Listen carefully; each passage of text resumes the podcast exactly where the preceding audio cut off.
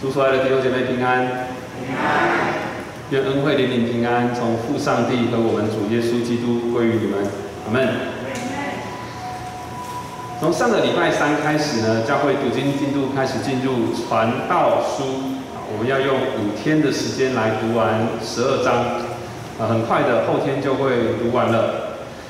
如果你对传道书的印象就只有虚空的虚空，凡事都是虚空。好，那么你对传道书的认识呢，可能也有一点空虚。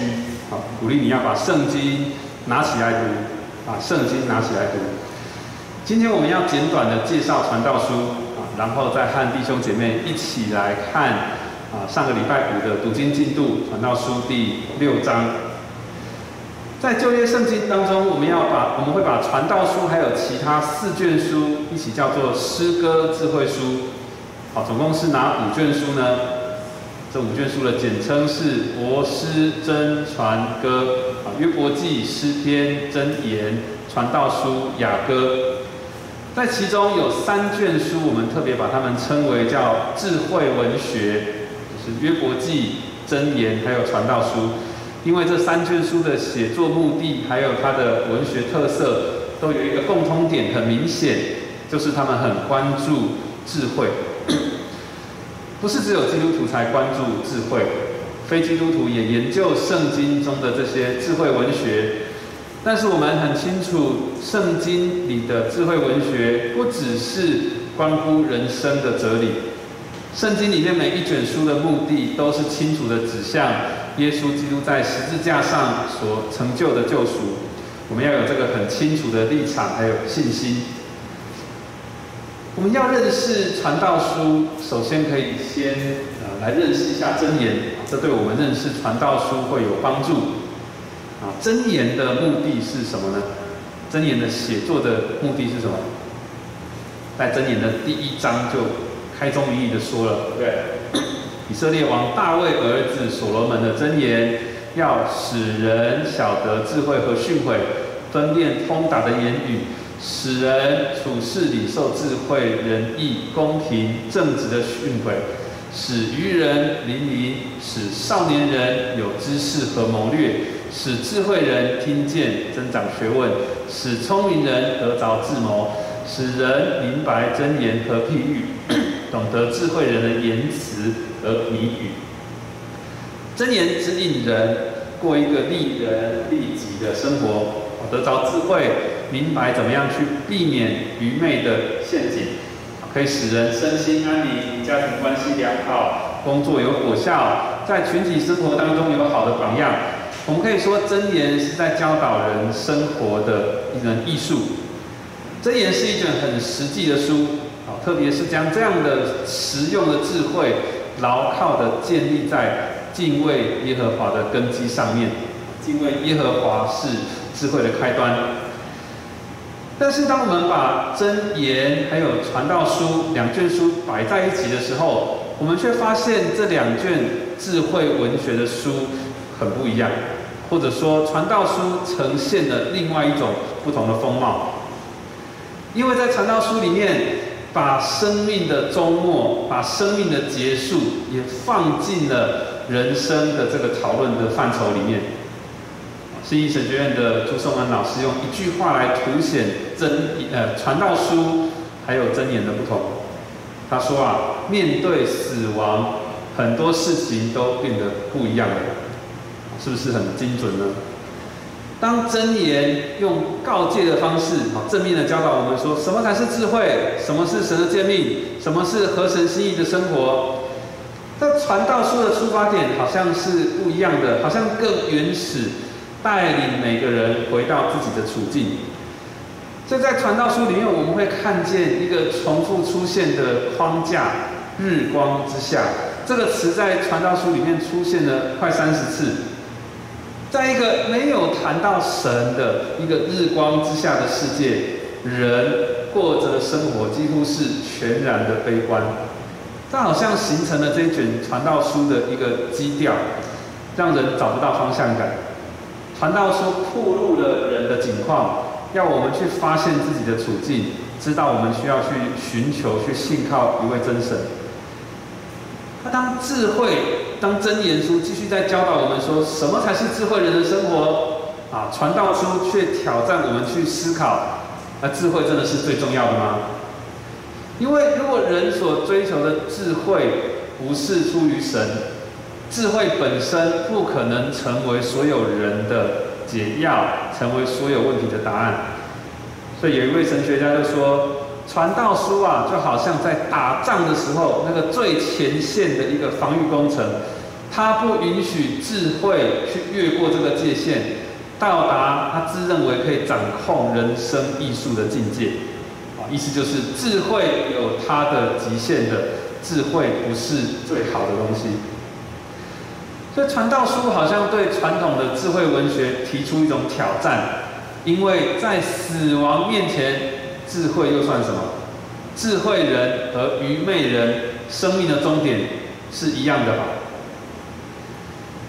那香港这个剑道神学院的高明谦博士他说，传道书有两种的时间观。他说，一方面是直线性的，一方面是循环性的。怎么说呢？在传道书里面看到，无论是太阳、风、河流，它们流动和工作的意义。并没有什么特别的使命，就是不断不断的循环。但是人却不是这样，人好像是这个世界的过客，一代过去，一代又来，不能循环再活一次的，所以是一代又一代的消逝了。那么人就在这种直线的还有循环的两种时间观之下，就产生了很虚空的体会。因为人不断不断不断的要去尝试，让我们所经营的东西有进展、有目的。可是，在现实之下，日光之下的生活却是无限的循环，没有进展。那人的野心、人的意图，只能原地踏步。哦，那个传道者说，都是虚空，都是捕风。任何人在日光之下生存，都一定会经历这两种时间观的张力，还有矛盾。所以我们在传道书里面会看到，这位传道者在这样的张力和矛盾的世界观之下，有时候他提的主张好像是一种享乐主义，要及时行乐，不要想太多。啊，的确有一些这个人会认为这个传道者根本是一种就是享乐主义者。但是我们有时候看他的表达，他又好像是一个很悲观的悲观主义者。啊，追逐一切都是虚空嘛，何必劳碌呢？但是这两种极端都不是传道者所认定的最宝贵的价值观。在我们读传道书的时候，会发现，当传道者一提到神，他一把神引进到了这个日光之下的世界里面的时候，什么都改变了。传道者邀请人从一个全然不同的角度来观察，邀请人对这位慷慨的神有信心。传道书所真正探讨的是，如果不认识神，如果对神没有实际的信心，那这样的生命真的是干枯的，真的是荒芜的。但是如果人认识神，人看见神在哪里，就会知道这位神是慷慨的，是乐意赏赐给人的，人可以从神那里得到喜乐。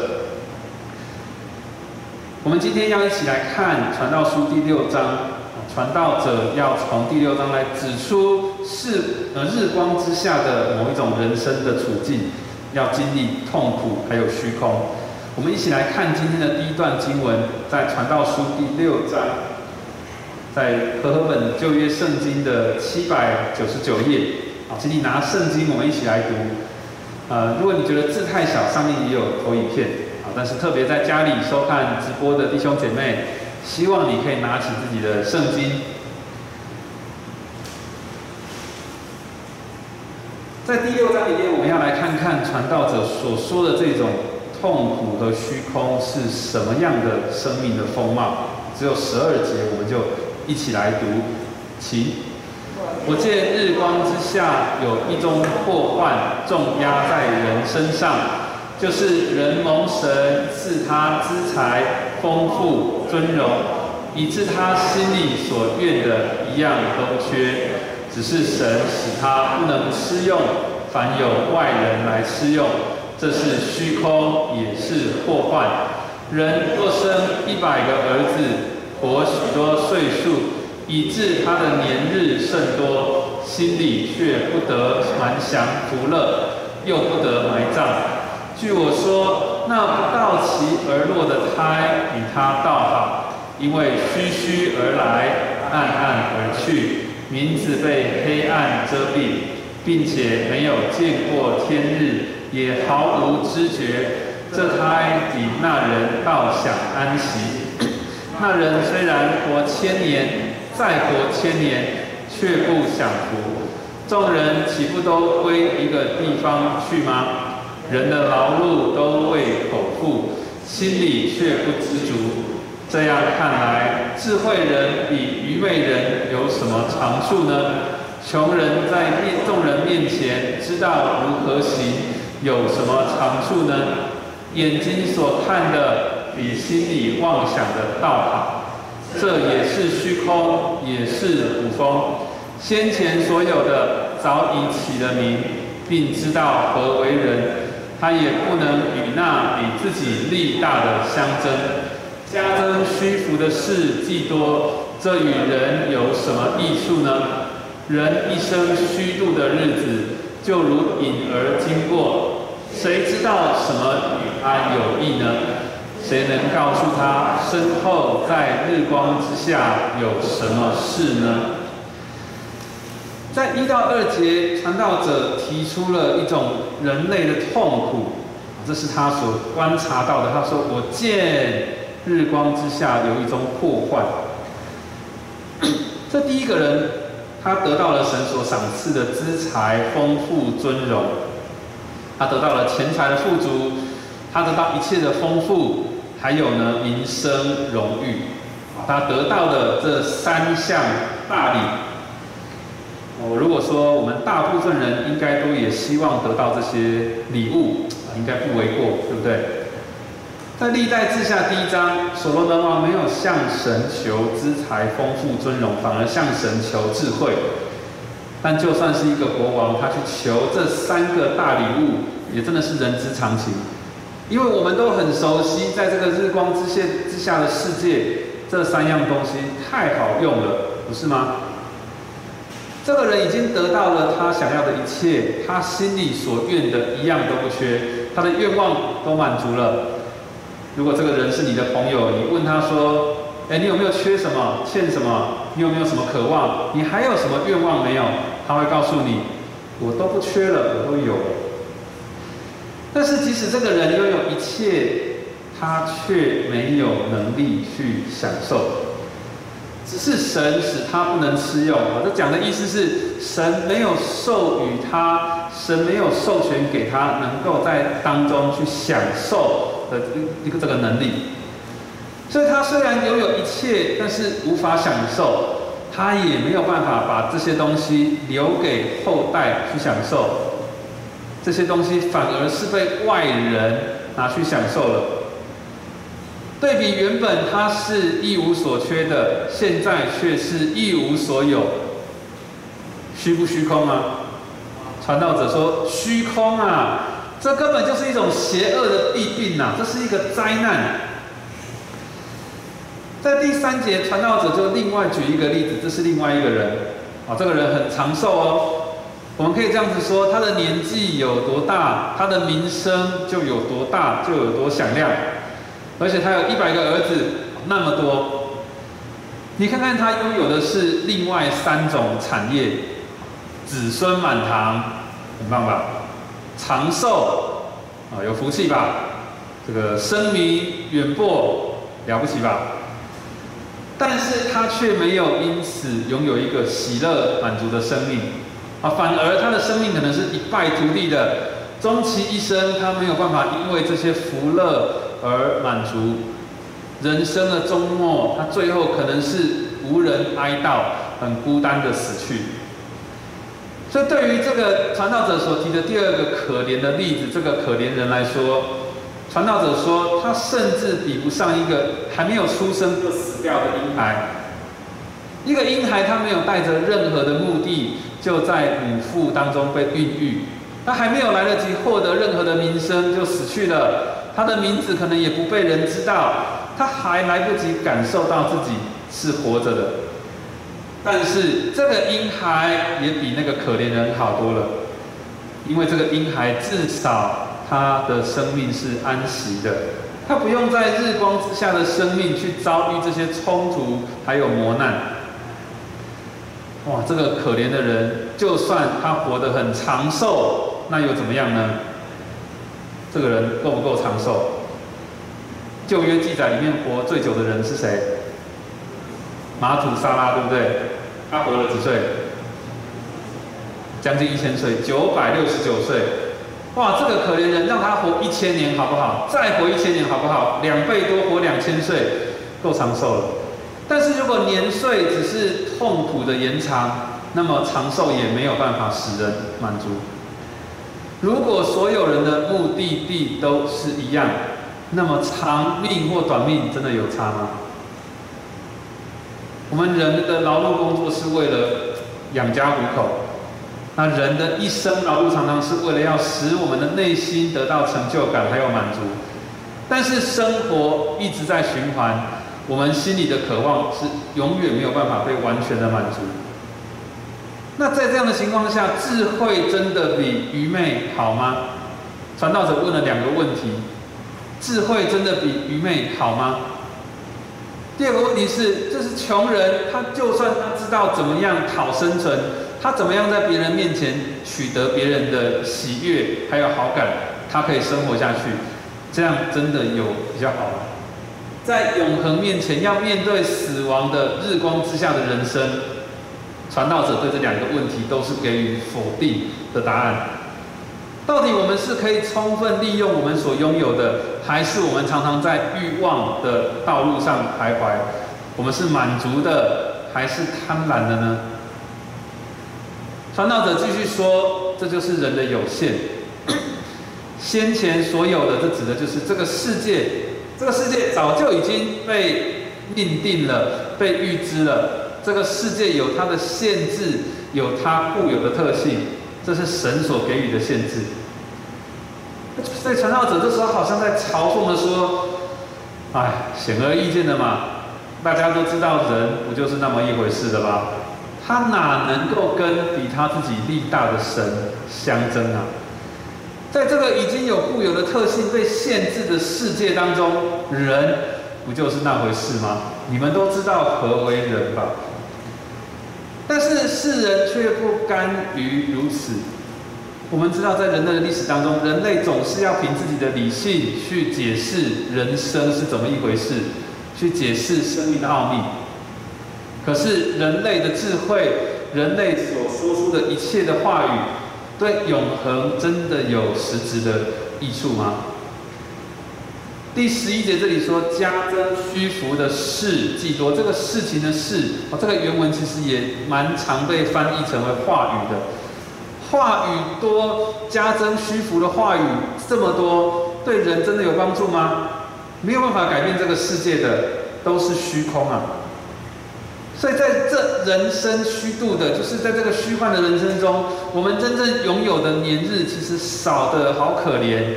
就像一个影子一样，一晃就过去了。在第六章的结尾，传道书传道者问了几个问题：这个世界到底有谁能够知道什么东西对人有益处啊？OK，如果这个谁不知道，这个人不知道，那谁又可以告诉他？谁可以告诉他？谁知道？这段就好像神和约伯的对话，对不对？谁知道？谁可以？谁在场？谁说了算？终究，我们没有人可以成为那个谁，我们也没有人可以指出这个世界上有谁能够回答这个问题。弟兄姐妹，除了真神，在这个世界上，在日光之下，没有任何的替代品可以使人满足。当然，我们知道一个人，就算他不认识真神，他好像也还是可以活得很洒脱，好像这个世界上没有任何可以威胁他的事物。人对死后的世界可以侃侃而谈，好像他曾经去过那里又回来一样。人可以通轨，好像可以凭着邪灵的力量，比一般人还能够去参透一些隐藏的事情。但是人死后到底要去哪一个世界，并不是决定于你对自己的人生够不够潇洒、有自信，或是你在这个世界上赚得了多少名利还有掌声。说到这里，也许弟兄姐妹会觉得，啊，这个不是我需要听的一个讲道，因为我已经是一个基督徒了。啊，你讲给那些还没有信主的人听。但事实上，我们都还是活在这个日光之下的世界。事实上，我们仍然常常被属世的这些短暂的事物给牵着鼻子走。比起看不见的神，我们更去着迷这个世界上的可见之物。比如说，比起圣经，你可能更爱看漫画、小说或是其他精彩的书籍。比起参加聚会或是装备课程，可以共享属灵的宴席，你更喜欢和朋友去聚餐，享受美食的宴席。比起到教会参加主日崇拜，你可能更喜欢赖床崇拜那种舒适还有慵懒的感觉。你会花好几个小时在手机上浏览别人的网络的生活，但是你很难花几分钟真实的去为某些人的生命祷告。比起去思想神如何介入你的生命、影响你的生命，你可能更想关注的是自己对别人有多少的影响力。这个世界上的事物真的太容易吸引我们了。有时候不只是别的东西吸引我们，有时候我们自己也成为自己的偶像。我们对自己的关注也超过了我们对神的焦点。所以，传道者的信息不只是对那些没有信主的人说的，传道者的信息也就是对你、对我说的。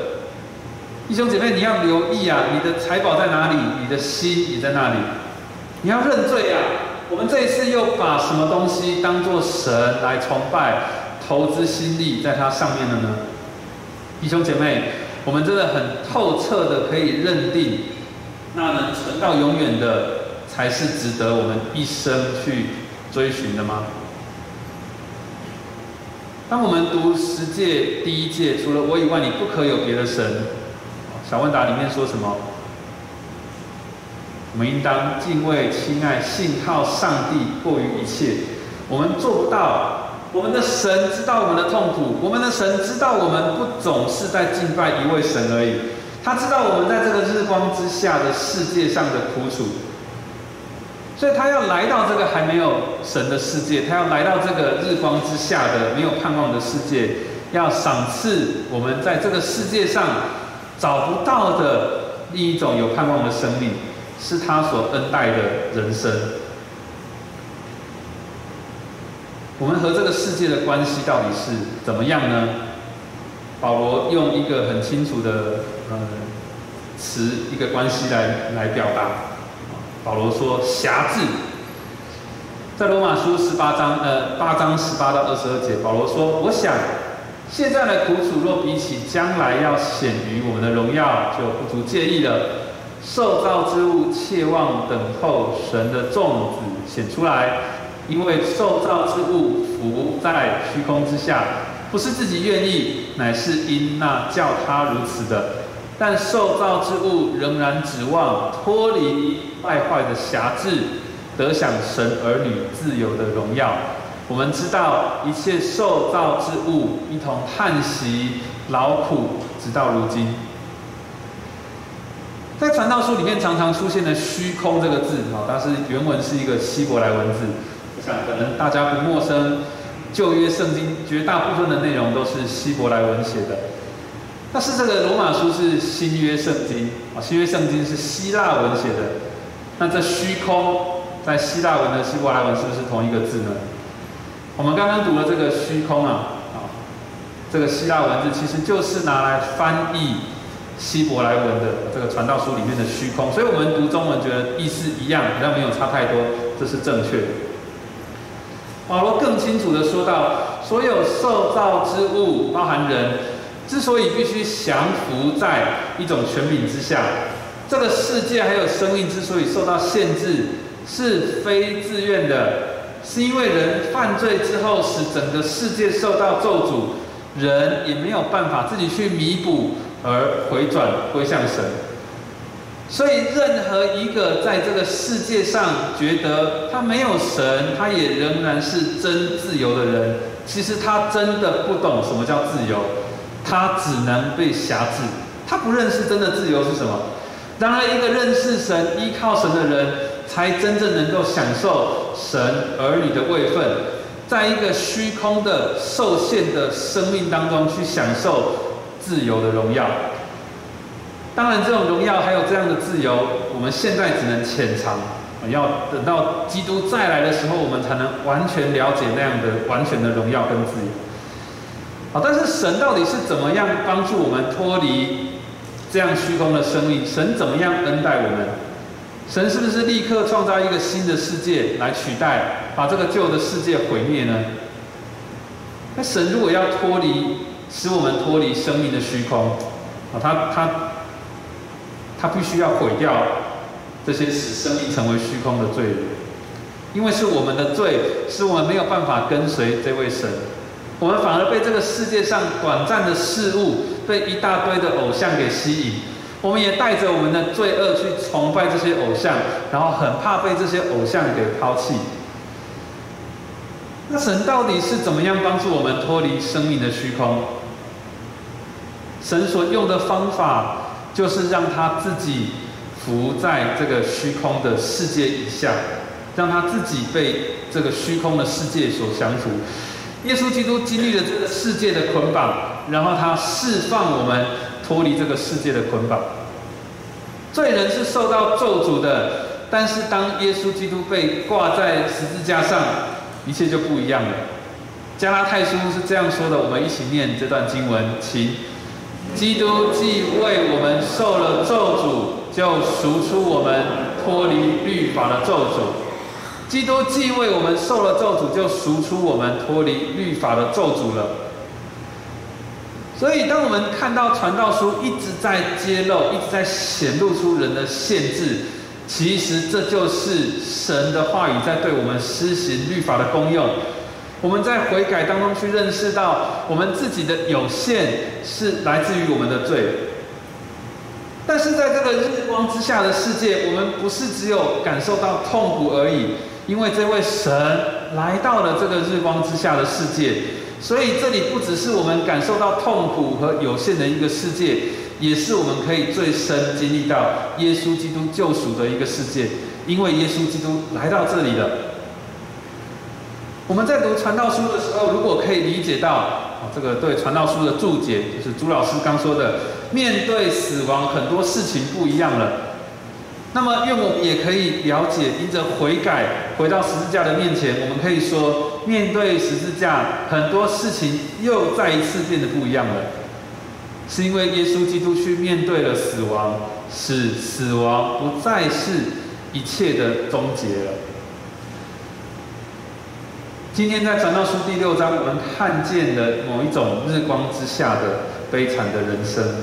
那我们再读一小段经文，好，我们从这个第六章往前看三节，我们从五章十八到二十，再来看一下传道者说有另外一种风貌的生命哦。当人认识神、依靠神，这是另外一种新的生命。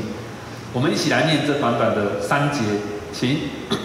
我所见为善为美的，就是人在神赐他一生的日子吃喝，享受日光之下劳碌得来的好处，因为这是他的份。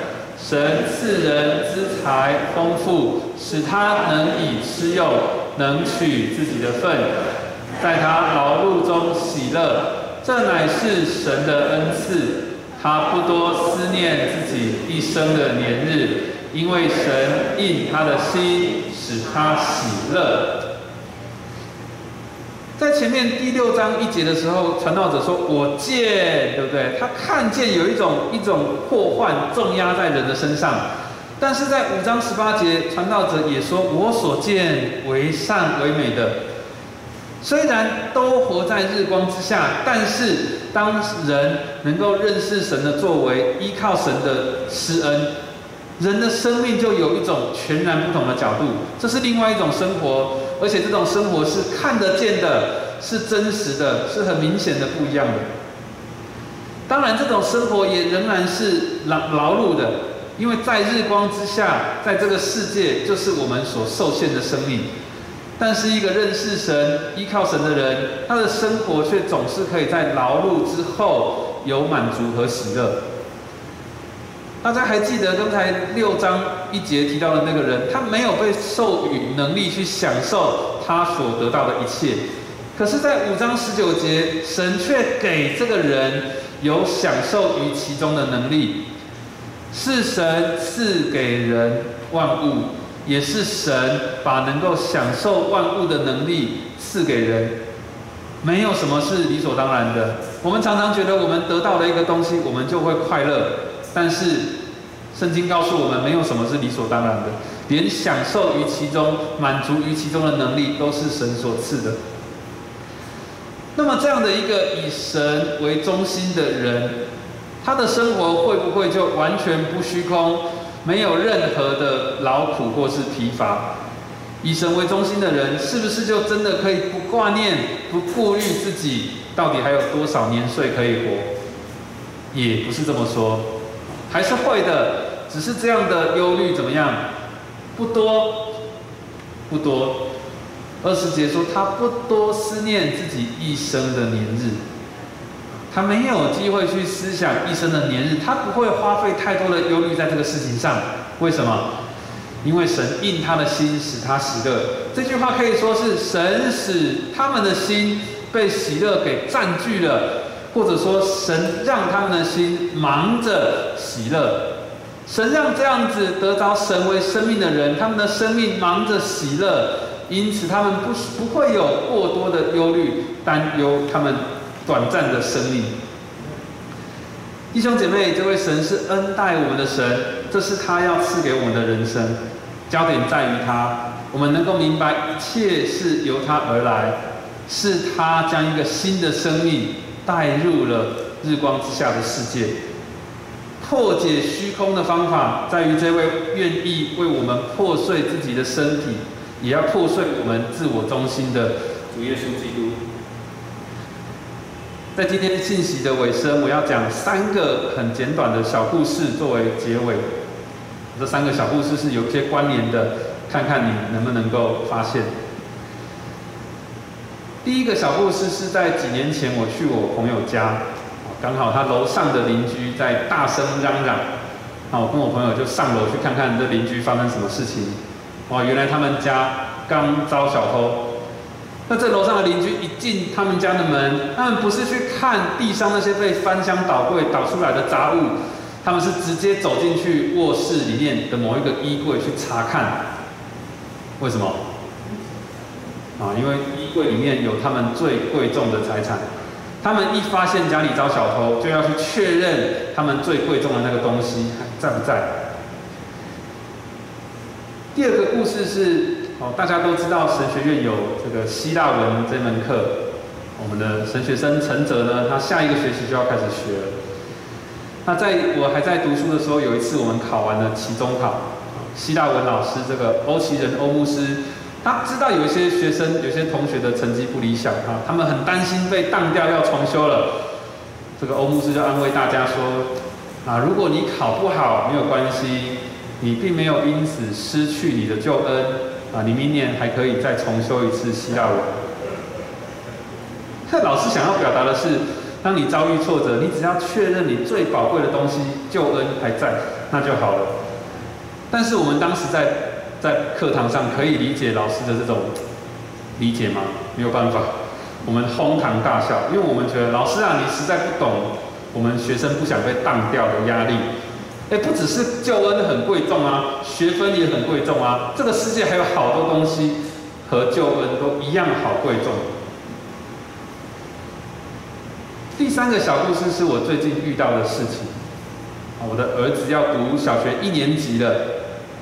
那么周间在这个呃他读半天之后，那个空的下午啊，有一些社团课是家长可以帮小孩自由报名的。这样的设计是让小孩可以发展兴趣之外呢，也舒缓一些家庭的压力。可能家长没有办法在四点的时候准时接小孩回家啊，他们要工作。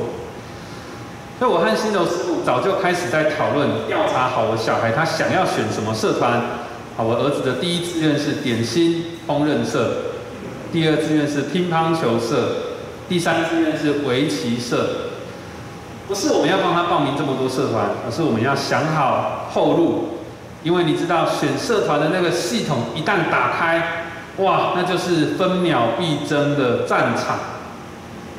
这不想这个严重程度，可能跟抢这个演唱会门票啊，或是你在年假之前你要抢这个返乡的车票是有得比的。所以赶快排好志愿，如果你抢不到第一志愿，好歹你也有个第二、第三。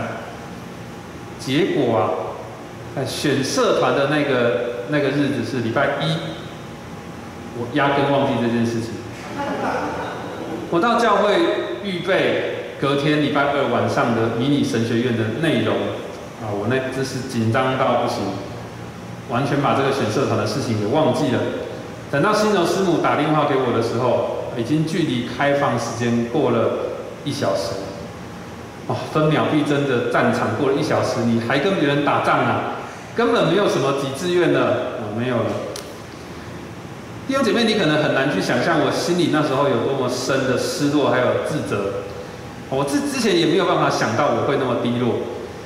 因为那些社团志愿序是我和我的妻子还有小孩一起讨论的，那是我孩子的期待。哇，他第一次他要读小学了，但是我却在放假的时候到教会处理这些事情，我忽略了孩子的托付，我把这个事情搞砸了。